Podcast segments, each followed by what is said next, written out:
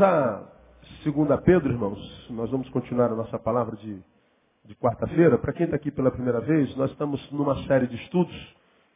Essa, começamos no dia 30 do 6, portanto, há, há um mês atrás, esse é, é o quarto estudo. Uma palavra que eu denominei os suplementos da fé. Quando a fé apenas não basta, quando a fé é pouco. E a gente está baseado em 2 Pedro capítulo 10. E nós aprendemos que a despeito da fé que nós temos, a gente pode fracassar. Dei um monte de exemplos na Bíblia de pessoas que têm fé e fracassaram na vida. Têm fé e não viveram uma vida que valeu a pena ter sido vivida. Pessoas que certamente, ao morrerem, foram para o céu, mas enquanto viveram, viveram uma vida muito infeliz.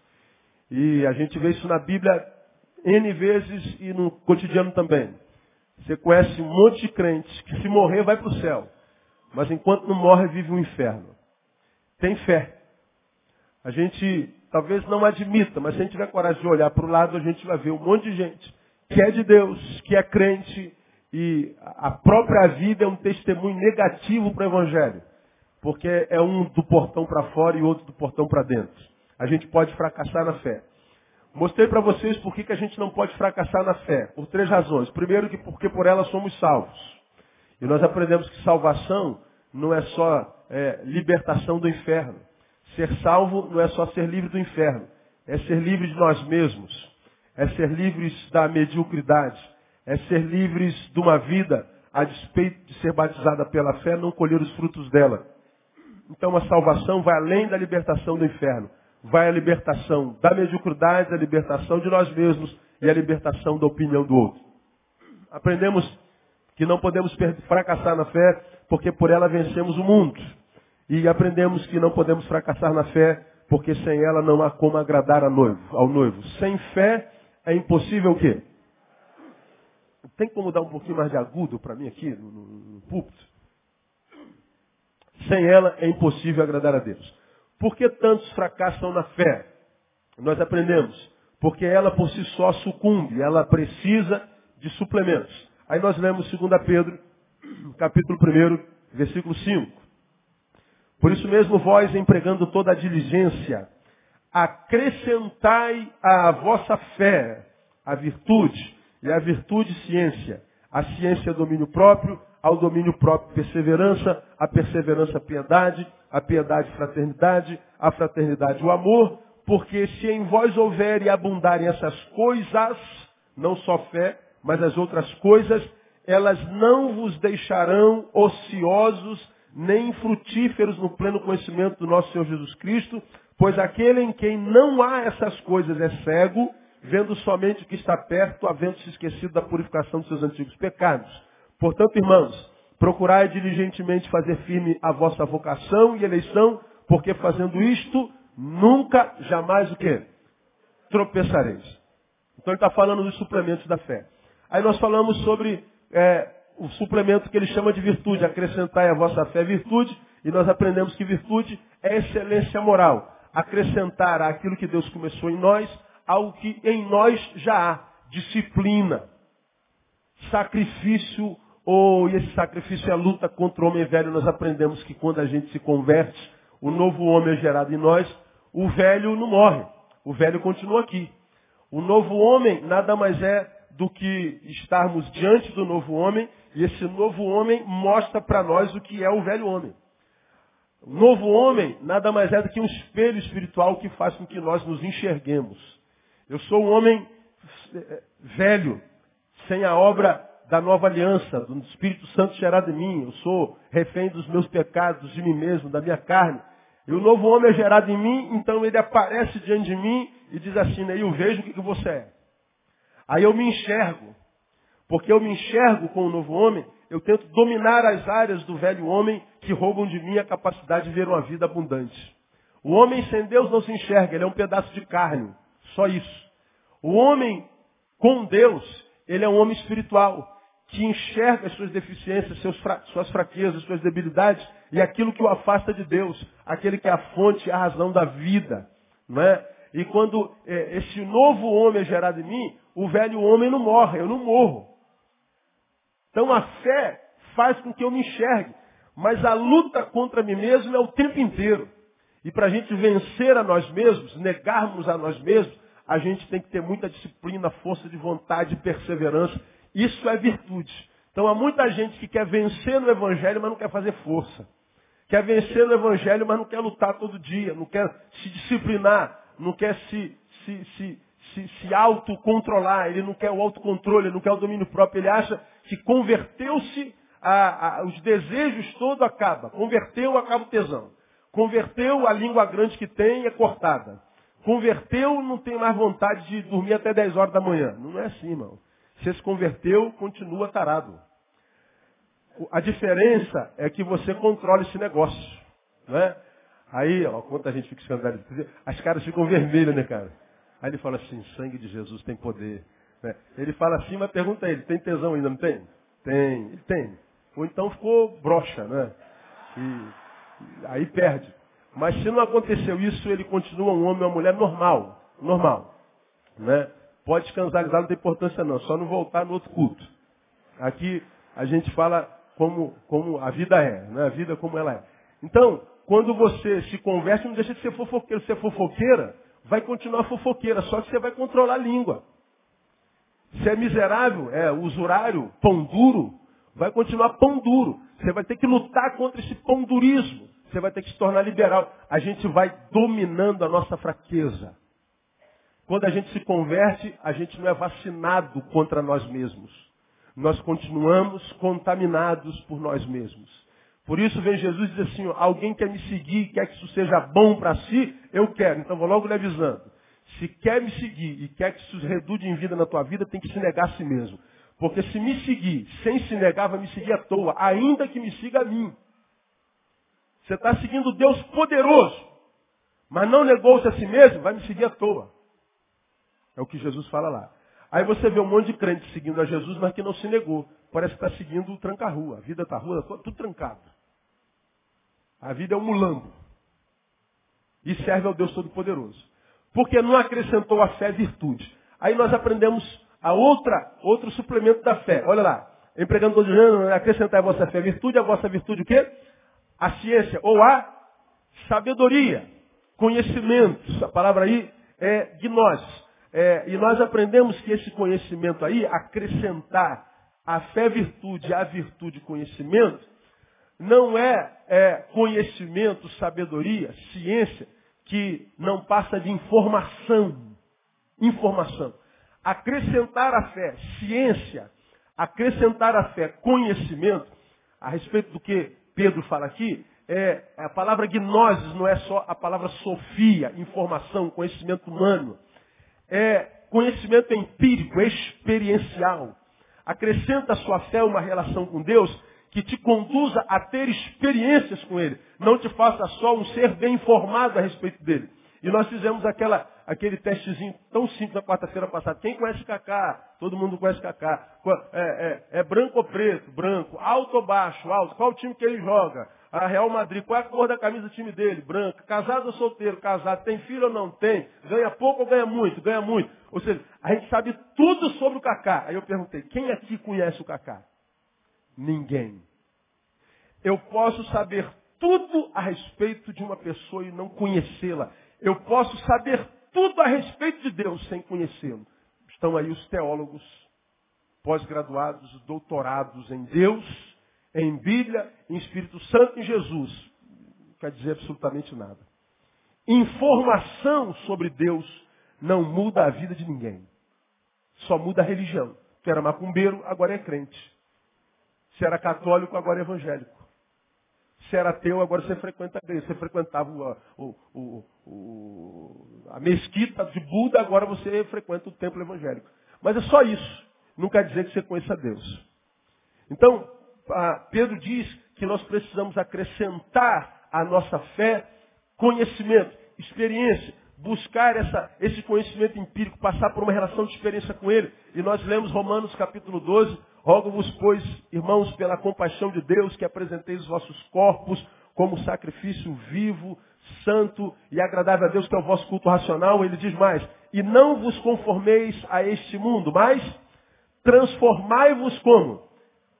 Pela renovação da vossa mente, do vosso entendimento. Para quê?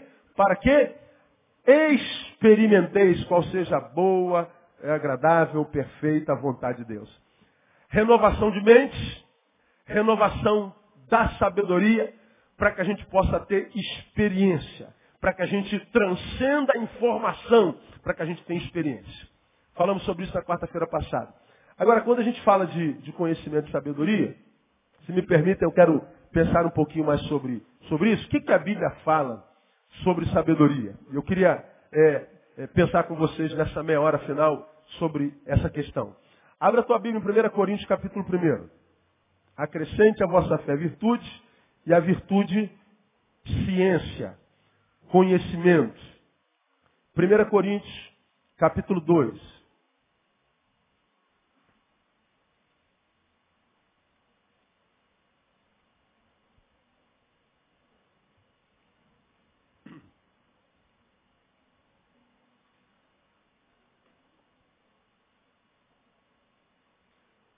Paulo, nesse capítulo, fala sobre o caráter da sua pregação na cidade de Corinto. Qual era a, a coluna vertebral, o cerne da sua mensagem, naquela cidade cosmopolita, materialista, dentro da qual estava plantada uma igreja de Deus. E que Paulo diz que é a igreja mais carnal dos evangelhos, da Bíblia Sagrada. A igreja que deu mais trabalho para Paulo foi essa igreja que estava inserido nessa, nessa cidade cosmopolita. E aí vem Paulo e diz assim, me permita, eu vou ter que ler muitos versículos. Eu, irmãos, quando fui ter convosco, anunciando-vos o testemunho de Deus, não fui com que? Leia comigo. Sublimidade de palavras ou de sabedoria. A palavra aí é sofia. Quando eu fui ter convosco, anunciando-vos o testemunho de Deus, eu não fui com sabedoria humana, eu não fui com informação a respeito de Deus. Eu não fui com sublimidade de palavras. Eu não fui com, com, com palavras impressionistas. Eu não fui, não fui como um, um, um mega teólogo. Não, ele continua. Porque nada me propus saber entre vós, senão a Jesus Cristo e esse crucificado. E eu estive convosco em fraqueza, em temor, em grande tremor. A minha linguagem e a minha pregação não consistiram em palavras persuasivas de sabedoria, mas em demonstração do Espírito de que mais? De poder. Ele está falando, minhas palavras, quando eu estive no meio de vocês, minha ação, não foi através de palavras persuasivas, mas foi com experiência demonstração de poder. Ele está dizendo lá. Vamos continuando. Para que a vossa fé, olha só, não se apoiasse aonde? Na sabedoria dos homens, mas aonde? No poder de Deus. Não na informação, mas na experiência. Uma coisa é você falar assim, ó, o fogo queima. A outra coisa é mostrar a marca da queimadura. Uma coisa é você falar assim, filho, não coloca a mão nesse buraquinho na parede porque ele dá choque. Ah, eu quero, eu quero, eu quero. Filho, dói.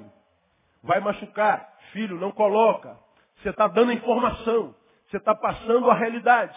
E o moleque já sabe disso. Mas ele insiste e vai lá e bota o dedo aonde? Na tomada. Ah! Pronto. Não precisa falar nunca mais que aquele buraco dá choque, porque ele já sabe o que é choque. Ele teve experiência. Ele nunca mais vai duvidar que há poder naquele buraco.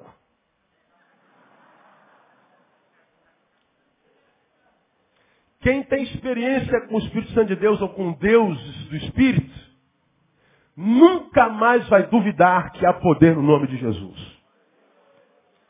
Duvidamos de quando em vez ou não. Quem teve experiência com o amor de Deus personificado em Jesus, nunca mais vai duvidar do amor de Deus por nós. Duvidamos de quando em vez ou não. Vamos continuar. Seis. Na verdade, entre os perfeitos falamos sabedoria. Não, porém, a sabedoria deste mundo, nem dos príncipes ou dos sábios deste mundo, que estão sendo reduzidos a nada, mas falamos a sabedoria de Deus em mistério, que esteve oculta, a qual Deus preordenou antes dos séculos para a nossa glória, a qual nenhum dos sábios ou príncipes deste mundo compreendeu, porque se a tivessem compreendido, não teriam crucificado o Senhor da glória. Veja o que, que o texto está dizendo, segura aí. Jesus está dizendo assim, quando Deus se manifestou, aos homens não se manifestou através de sabedoria humana. Não se aprende Deus em seminário. Não se aprende a Deus nem em culto. Não se aprende Deus coletivamente. Se aprende Deus individualmente. Você já aprendeu isso aqui. Quando nós estamos reunidos em culto, nós podemos ter até algumas experiências com o Espírito Santo, vamos ter algumas sensações, vamos ter alguns arrepios, alguns caem, bagam, correm, algum coloca a bandeira de Israel, que pá, sai correndo no templo, voa, e a gente fala assim, é o Espírito Santo que está agindo nesse lugar, e é legal ver esse negócio, a gente se sente bem, tal, legal. Agora, quando acaba o culto, isso tudo acaba junto. São experiências de membros de um corpo que porque o Espírito, quem sabe, se é que foi o Espírito, se manifestou no corpo, e porque ainda que eu seja uma unha, estou no corpo, sinto virtude chegando até mim. Mas na igreja, mormente a bênção é para o corpo, é para a comunhão. Agora, quando o assunto é individual, quando a nossa necessidade é individual, de tal forma é individual que a gente não pode nem na oração coletiva citar é coisa nossa. Até o problema não é com relação ao corpo, com relação ao como é individual, é. Ah, sim, se a coisa é individual, meu negócio contigo é no quarto. Por isso ele diz lá, tu quando orares, vá para a igreja. Participa da campanha de libertação. Tu quando orares, vá para o monte, porque lá no monte você está mais perto de mim. Tu quando orares, faça jejum. É isso na Bíblia? Não. Tu, quando orares, faça o quê? Entra no quarto.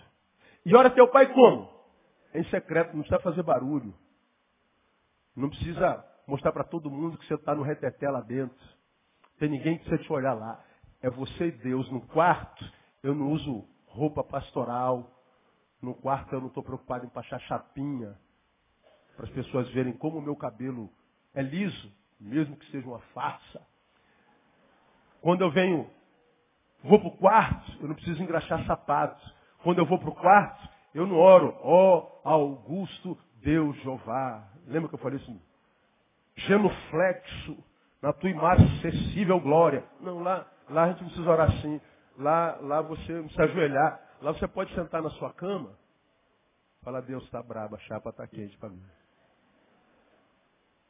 Eu vou dizer mais para o Senhor, estou com dificuldade até de acreditar no teu amor. Pai, estou sem vontade de orar, estou com vontade de matar uns três camaradas que me atrapalharam a vida. Está bravo, Senhor. Você crentão, mas crente que Jesus se escandaliza, porque a gente aprendeu que isso é falta de respeito com Deus. Não, não é não. Deus sabe falar essa língua. É você que não sabe. É, quem sabe você que não consegue tirar a máscara da religiosidade. Porque a Bíblia diz, se a gente estiver no quarto, ele sabe o que a gente vai pedir antes do quê? Da gente abrir o quê? A boca. Então se tu vai falar está amarrado ou está manietado, para Deus é a mesma coisa. Genuflexo na tua imarcessível glória. Ou, oh Deus, eu estou mal aqui no quarto. É a mesma coisa. Deus entende essa linguagem. E eu vou te dizer mais, Deus prefere a linguagem que a gente usa no quarto, que não tem ninguém olhando para a gente, não tem máscara, não tem a, a, a, necessidade de impressionar ninguém, de receber tapinha nas costas de ninguém, de esperar que ninguém veja o quanto eu sou santo, e quanto eu sou perfeito, o quanto eu tenho intimidade com Deus. Deus prefere muito mais aquele cara do quarto, mesmo que ele seja um lixo, do que esse santo que nós somos diante dos olhos dos outros. Porque aqui você já aprendeu que Deus não se relaciona com esse ser que nós somos na coletividade, Deus só se relaciona com aquele ser que nós somos quando não tem ninguém olhando para nós. Por isso há uma geração de gente frustrada, porque acha que Deus se impressiona com a santidade dele. Deus se impressiona com a santidade dele quando ele se escandaliza com a humanidade do irmão. Então, a, a, lugar de, de, de estar com Deus é no quarto. Aí, a gente, é, Paulo está dizendo, não foi com sabedoria humana, mas foi com demonstração de poder. Os príncipes desse mundo conheceram. Por que, que não conheceram? Olha o versículo 9. Mas como está escrito, as coisas, o quê? Olho não viu, quem mais? Ouvido não ouviu, quem mais? Nem penetraram no coração do homem. O que, que é isso aí? São as coisas que Deus preparou para aqueles que os amam. Quem ama Deus aqui? Diga, eu te amo, Jesus. Pois é, ele está falando contigo. O que eu preparei para você, diz o Senhor, teu olho nem sempre vê, bobo. Teu ouvido não ouve. E nem percepção humana percebe. Não, peraí. Isso não existe. Não existe para quem não tem fé. Por que, que não existe? Porque eu não consigo explicar. Como é que eu vou explicar uma coisa que meu olho não vê? Uma coisa que meu olho não vê, meu ouvido não ouve, meu coração não sente, é uma coisa que não existe. Como que a ciência vai explicar uma coisa que o olho não vê, o ouvido não ouve, o coração não sente? Isso não existe. Mas vem Deus e fala assim, sabe o que eu preparei para você? Exatamente isso que não existe. Como é que o cara vai entender isso com a mente humana? Impossível. Tem que ter a bendita da fé. Aí você fala assim, eu não sei como é que eu entendo isso, mas eu entendo. É igual galardão, a gente não sabe o que é, mas todo mundo quer. Quem sabe explicar o que é galardão? Eu quero. Você não sabe o que é, mas está na Bíblia, meu. Eu não sei o que é, mas eu sei que é bom. Ah, quem pode explicar a fé, cara? Como eu falei na quarta-feira passada, quem pode explicar que Deus existe? Quem pode provar que Deus existe? Quem pode provar que o Espírito Santo existe? Inferno, céu? Nada disso pode ser provado, a não ser pelos mega teólogos. Mas tu pega os mega teólogos, vai lendo lá, se tu pensar dois minutos, você vai ver que tem como rebater. Tanto é que o ateísmo cresce nessa geração como nunca em tempo algum. Você já me viu pregando aqui que o ateísmo é lógico. Quem é ateu tem razão de sê-lo. Porque crer não é fácil. Por isso que a Bíblia diz que a fé é um dom de Deus. Não foram vós que me escolheram, não foi vocês que decidiram crer em mim. Foi eu que quis que vocês crescem em mim. Agora, explica isso para o cientista. Ele vai falar assim, você é retardado. É exatamente isso. Não, aí não, pastor, não? Então tá. Então, é, 1,18. 1,18, aí mesmo, cara. Porque a palavra da cruz é o quê? Deveras loucura. Para quem? Para quem perece. Mas para nós os salvos é o quê? Poder de Deus. A palavra da cruz é o quê? Loucura. Para quem? Para os que perecem, os que não têm fé, não conseguem entender. Isso é loucura, cara. Bom, nós não cremos nessa loucura? Então somos loucos. Vai, dá uma olhadinha para esse irmão, vê se não tem cara de louco. Pode ver que tem. Todo crente é meio doido. Você ainda não se convenceu? Então veja o 21. 1, 21. Visto como na sabedoria de Deus o mundo pela sua sabedoria não, conhece, não conheceu a Deus, aprove a Deus salvar o que leia. Os que creem por onde? Pela loucura da pregação. Diga, eu sou louco. Glória a Deus. Isso é loucura, cara. Falei na quarta-feira passada, como é que você vai crer que um camarada caiu dentro de um mar e o peixe engoliu, ficou três dias na barriga do peixe? Você tá louco, cara. Você acredita nisso? Eu acredito. Como? Eu não sei, cara. Eu acredito, meu. Prova, eu não tenho como provar. Então como é que você crê? Eu não sei, eu creio. Aí falei, cara, se o profeta caísse, e a Bíblia diz assim, a baleia, o profeta engoliu a baleia, e a baleia ficou três dias na barriga do profeta, eu também acreditava, estava na Bíblia. Como, cara, que você pode? Não sei, cara, eu acredito. Tu acredita em céu e inferno? Acredito. Mas não tem lógica, cara. É verdade. A lógica que tem é reencarnação. Tem lógica. Mas como eu já falei aqui, fica tranquilo, irmão. Vamos supor que céu e inferno não existe, Jesus não existe, tudo, nada. Vai ser bobagem.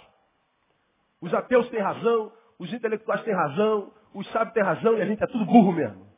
Vamos supor. O negócio de Jesus é conversa fiada e a gente resolveu crer no Jesus que não existiu. Mas por que nós cremos em Jesus que prega uma palavra de ética, de vida, de solidariedade? Nós vivemos, por causa de Jesus, que não existe, uma vida pia, uma vida decente, uma vida equilibrada, uma vida de bondade. Como a reencarnação é por mérito, se reencarnação existe, fica tranquilo. Na próxima reencarnação, você está bem. Porque você crê em Jesus. Vale a pena crer em Jesus, mesmo que ele não exista, bobo. Agora, vamos imaginar que esse negócio de reencarnação é bobagem, isso é palhaçada, isso é gente que não conseguiu ser feliz, inventou uma nova vida, que nunca aprendeu a lidar com a morte, isso começou no, no Éden, e negócio de céu e inferno existe. Quem acredita que é reencarnação? Está ferrado, meu. Não acreditou em Jesus. Vai rodar, filho. Você está achando que aqui é o inferno? No inferno, tu pode ir para o Maracanã, meu. Ver teu time jogar. Tu pode beijar na boca, ó. Tu que gosta da tua cachaçinha, da tua cervejinha. Tu que gosta de, de, de, de pegar teu surf, de andar de moto. Lá no inferno tem isso aqui, é um quase céu, irmão. Inferno é o que você vive. Isso é um inferno existencial, mas geográfico. Ah, mas isso aqui não é inferno mesmo. Então, quando a gente pega alguém que não consegue crer, a gente fica tentando argumentar com o cara no discutindo fé, discutindo Deus. Cara, não se discute isso. Você prega a palavra. Vem Paulo diz quem convence o homem do pecado, da justiça e do juízo, quem é? Você não tem que convencer ninguém de nada. Prega. Se ele vai acreditar ou não, o problema é do Espírito Santo. Porque o homem, pela sua sabedoria, não conseguiu conhecer a Deus. Então, esse texto fala de uma sabedoria que vem dos homens. Mas, há uma sabedoria diferente da que vem dos homens. A dos homens, a gente não consegue chegar a Deus. Está escrito, acabamos de ler. Mas existe uma outra sabedoria, que está aí no versículo 12, do capítulo 2, 2,12. Ora, nós não temos recebido o Espírito da onde? Do mundo, mas sim o Espírito que provém da onde? De Deus. A fim de quê? Compreendamos as coisas que nos foram dadas gratuitamente por Deus, as quais também falando não com palavras ensinadas pela sabedoria humana, mas com palavras ensinadas pelo Espírito Santo, comparando coisas espirituais. Ora, o homem natural não aceita as coisas do Espírito de Deus porque para ele são loucura e não pode entendê-las. Diga, não pode entendê-las.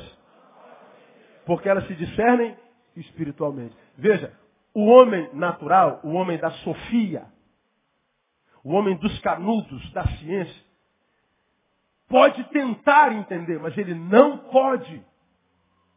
É vedado a ele chegar a Deus pela sabedoria humana. Aí vem Paulo, diz no versículo 12, que nós não recebemos esse espírito do mundo, mas recebemos um outro espírito que vem de Deus. E para que, que a gente recebe o espírito de Deus? Para que a gente compreenda as coisas de Deus. Como alguém que não tem o Espírito de Deus vai compreender as coisas de Deus? Então, quando a Bíblia fala que a gente tem que acrescentar à fé sabedoria, ciência, está falando que eu não posso é, começar uma relação com Deus e paralisar ali. Eu não posso só mudar o lugar de adoração, mudar a religião, mudar a roupagem, mudar a linguagem, e não me preocupar em me aprofundar em conhecê-lo e ter experiências com ele. Saber dele, não só de ouvir falar, mas de ter experimentado. Como Jó disse, agora os meus olhos te veem, veem na graça manifesta. Uma vez perguntaram a Jung se ele acreditava em Deus. Sabe o que ele respondeu? Ele disse, acreditar? Não, eu sei. Mastiga aí com os dentes do cérebro aí. Acreditar é, saber que pela percepção eu não possa discernir, mas ainda assim eu creio. Ele vai além. Eu não creio, eu sei. Ele está falando, eu criei quando me falaram dele. Eu acreditei. Agora, quando eu tive experiência com ele, ah, minha fé evoluiu, agora eu sei que ele é. Antes eu sabia que o buraquinho da parede dava choque. Eu cria nisso, minha mãe falou. Agora, eu sei. Deu para entender? Você acredita que aquele buraquinho tem poder? Não. Eu sei. Como é que você sabe? Eu senti o poder. Dá para entender o que eu estou querendo dizer a vocês, irmão? Pega um fio desse daqui, ó. Pega um fio desse aqui. Não, esse é da, esse é da guitarra. Esse aqui não dá choque, não. Esse aqui, ó. Tá ligado na parede, tem um fio aqui, ó. Olha, há poder nesse fio. Aí o cara vai lá, bota a mão, né? Que poder? Tem poder nenhum, rapaz. Não tem poder nenhum. Ele não acredita porque ele não pode chegar ao poder. Agora, se ele buscar esse poder, pegar um canivetezinho,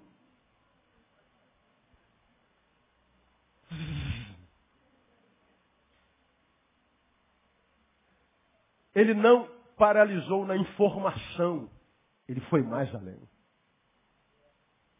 É assim que é a relação com Deus. Eu não posso transferir minha relação com Deus para o pastor, para o bispo, para o apóstolo, para o patriarca.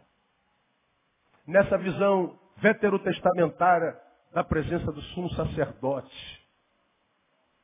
Minha relação com Deus é só através do culto, através do pastor Neil, do bispo Neil, do apóstolo Neil, do patriarca Neil, do Jesus doce Neil, do semideus Neil. Sai daí, Deus, eu estou tomando seu lugar. A gente está vendo isso acontecer o tempo inteiro. E a gente se realiza na fé do, do, do camarada que está aqui, recebendo a glória. Como pode, cara, um negócio desse? Eu não me espanto no fato das pessoas glorificarem os homens. O que me espanta é os homens receberem a glória, sabendo quem são. É isso que me espanta. Para você ter experiências com Deus, você não precisa do pastor Neil. Deus não me ama mais do que ama você. Deus não tem filhos prediletos. Você pode dizer glória a Deus por isso? Fala para o irmão do seu lado, Deus não tem filhos prediletos. Lembra que quando Cristo foi levantado, o véu do templo se rasgou de alto a baixo, não há mais santo lugar e santíssimo lugar. O santíssimo lugar, o altar, está aberto a qualquer um. Agora, não é pela sabedoria humana.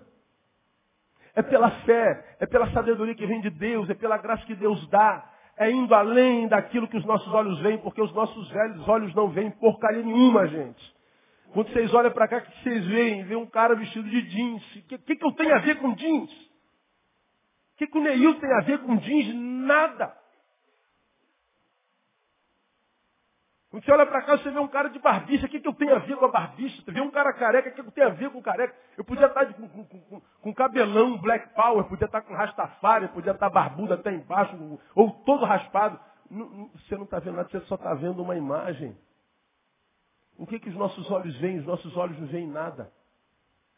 E para aqueles que querem ter experiências com Deus só quando tiverem respostas, quando entenderem, compreenderem todas as coisas, meu irmão, compreende o que, cara? Você quer compreender o que, rapaz? Você não sabe nem porque você é baixinho, teu pai e tua mãe são altos, teus irmãos tudinho são grandes, você é naniquim. Por quê? Pô, é mesmo? Como é que o senhor sabe, pastor? É, eu estou dando um chute. Pegou em você por acaso. É. Não, há, não há razão para tua família, tudo é magrinho, cara. Você tá gordo, né? Por que só eu? Não sei, brother. Você não sabe porcaria nenhuma. Aí a gente quer respostas para que, quem sabe, a gente se entregue a Deus. Deus não precisa de você, você que precisa de Deus. Se você vai se entregar a Ele ou não, não muda o que Deus é. Agora, se entregar a Ele ou não, muda completamente o que você é. E essa palavra, toda a palavra que a gente prega assim, é sempre para aquele que quer transcender a multidão. Não quer ser só mais um no meio da massa, escondido. Mais um é, é, camuflado, fantasiado no meio da massa. Quer ir além da massa, quer ser um indivíduo, como disse Madre Teresa de Calcutá. O que eu faço pode ser uma gota no meio do oceano, mas esse oceano, sem essa gota, seria um oceano mais pobre. É verdade. Se é uma gota nesse oceano de gente, mas esse oceano sem a gota que você é, é um oceano mais pobre. Porque tudo que cada um de nós pode ser, é essa gota. Então seja uma gota show de bola, cara. Não seja uma gota para outra gota, tem inveja da gota que você é. Seja uma gota que goste de ser e pronto. O que, que tu é? Só uma gota. Pronto. Acabou. Então é sabedoria que, que, que, que humana e espiritual. Mais dez minutinhos? Já acabou o tempo, acabou agora. Dez minutinhos. Amém ou não? É, se não quiser, pode ir embora também, não tem problema não. Mais uma sabedoria. Termino. Tiago 1. Tiago 1.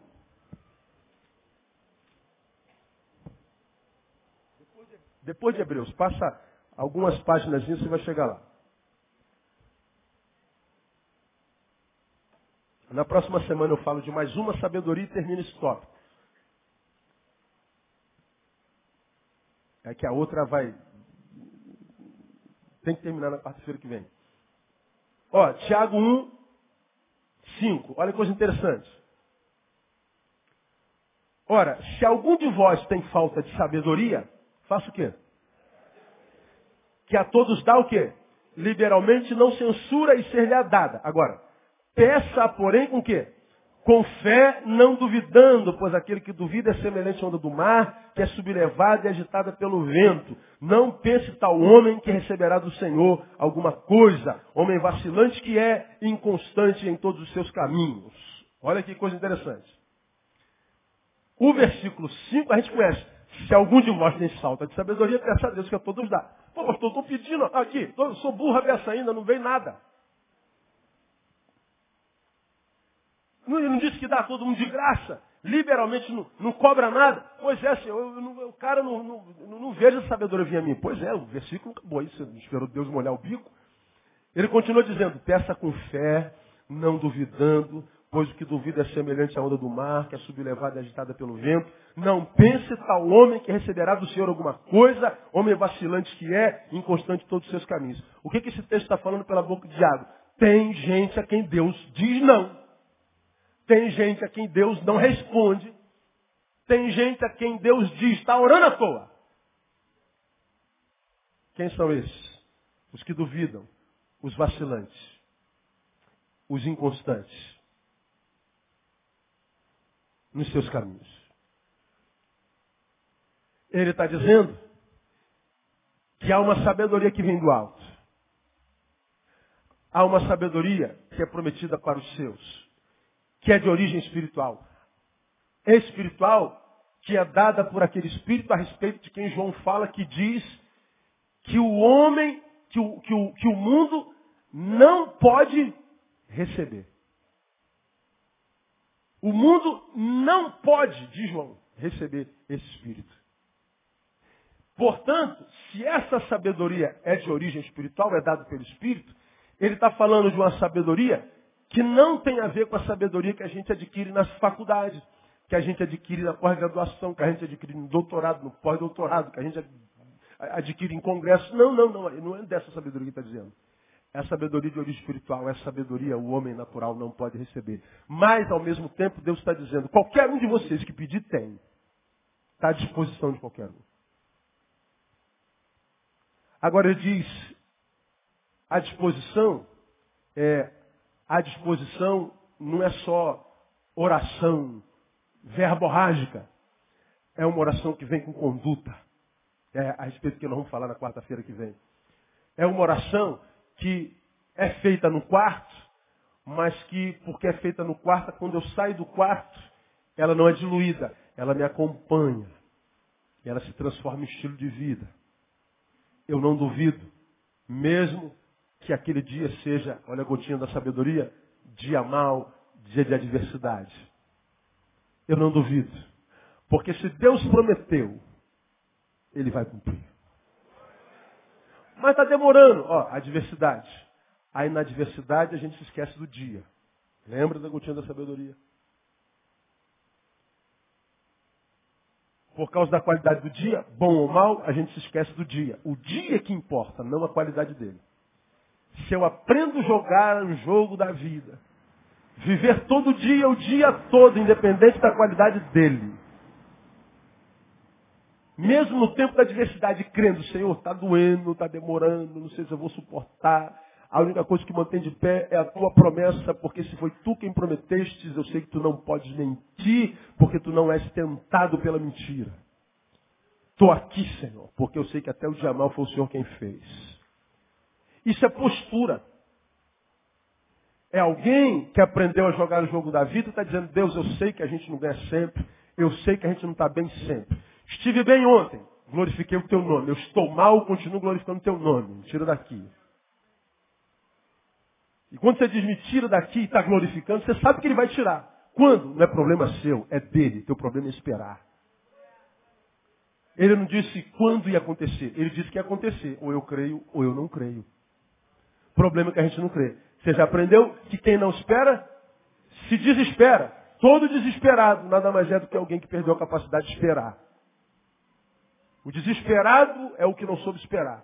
Então, se a gente aprende a esperar, a gente não se desespera. Quem não se desespera, continua esperando. Quem espera no Senhor sempre alcança. Você já aprendeu que a vitória da fé não é vencer sempre, a vitória da fé é não cansar nunca. Então o que a fé faz não é colocar a vitória na minha mão. O que a fé faz é me manter alguém perseverante até o dia da vitória chegar. Seja quando for o dia que a vitória vai chegar. Porque uma coisa eu sei, a vitória vai chegar. Então você está pedindo sabedoria, irmão? Sabedoria, ela não cai do céu. Dormi burro, acordei pós-doutorado em Deus. Não é isso não. Isso é adquirir no, no dia a dia do caminho. Esperar já é sabedoria. Respeitar o crono de Deus é sabedoria. Tomar posse da vitória e saber o que fazer com ela é sabedoria. A gente vai exercitando sabedoria todo dia, todo tempo, o tempo inteiro. Porque a Bíblia diz que toda a terra está cheia da glória de Deus. E se você tiver sabedoria, você acha Deus em qualquer canto da terra. Você acha Deus na formiga carregando uma folha. Você acha Deus naquela vaguinha de estacionamento que você achou naquele maldito shopping que está super lotado porque tem promoção do lápis vermelho. Mas você entra tem uma vaguinha te esperando lá. Você vai ver Deus em cada canto, porque toda a terra está cheia da glória de Deus. E ele disse que estaria com você todos os dias, portanto, todo o tempo, o tempo todo, até a consumação dos séculos. E se a gente crer, a gente vai crescendo. Crer, crescer. Mesma raiz. Mesma raiz. Então essa é a sabedoria que vem do alto. Tem falta, peça a Deus, mas não duvida, persevera. Porque quando a gente vacila, a gente está retardando a bênção. Você vê gente que está na igreja há 40 anos e continua um menino. Você vê meninos que se converteram ontem e já estão com estatura de homem. É, Deus ama mais um que o outro? Não, postura. Postura. Ó, irmão, você quer vencer, não quer? Amém ou não? Deus quer que você vença muito mais. Porque na tua vitória o nome dele é glorificado. Agora seria muito fácil Deus jogar um troféu na mão de cada um, né? Não, filho, assim não tem. É... Cadê o Giovanni? Estava aí. Ele mandou, mandou um torpedo outro dia. É pena que ele não está aqui. Eu vi lá fora. Fala como é que eu gravei, né? Eu não gravei a, a dinâmica. É, triunfo sem. Triunfo sem dor. É vitória sem. Sem glória. É um negócio desse. Triunfo sem trabalho, triunfo sem dor, é vitória sem glória. É vitória? É, mas não, não há glória nenhuma nisso. Um negócio desse. Deus poderia jogar um troféu na mão de cada um. Você fez o que para conquistar isso? Agora, meu irmão, quando você começa lá de baixo, aí você começou office boy na, na, na empresa, ó. Foi o melhor office boy que aquela empresa conheceu. E quem é melhor no que faz, não faz o que faz por muito tempo. Ele é promovido. Aí você vai para aquele outro lugar desse seu office boy vai ser recepcionista mas foi o melhor recepcionista que aquela empresa conheceu. Quem faz o que sai, faz bem feito, não fica fazendo o que faz por muito tempo. Ele te prova que você está na presidência da empresa fala assim, meu Deus do céu, olha de onde que eu saí, cara. De onde que eu saí. Aí tu vai chegar lá no topo, igualzinho você era quando estava lá no pé. Com a mesma simplicidade, grato porque arrumou um emprego de office boy. E aquilo era tudo que você precisava naquele tempo. Agora você é presidente, você está com o mesmo espírito de gratidão, porque sabe que de lá até lá só pode ter sido pela graça e a sabedoria de Deus revelada na tua vida. Agora, um pistolão pode te botar na presidência. O general te botou lá, o deputado te botou lá. Está no mesmo lugar. Fez o que para merecer isso? Nada. tudo que você vai ter é dinheiro. Você já aprendeu que nós vivemos num tempo onde as pessoas tão pobres, tão pobres, tão pobres, que tudo que tem é dinheiro.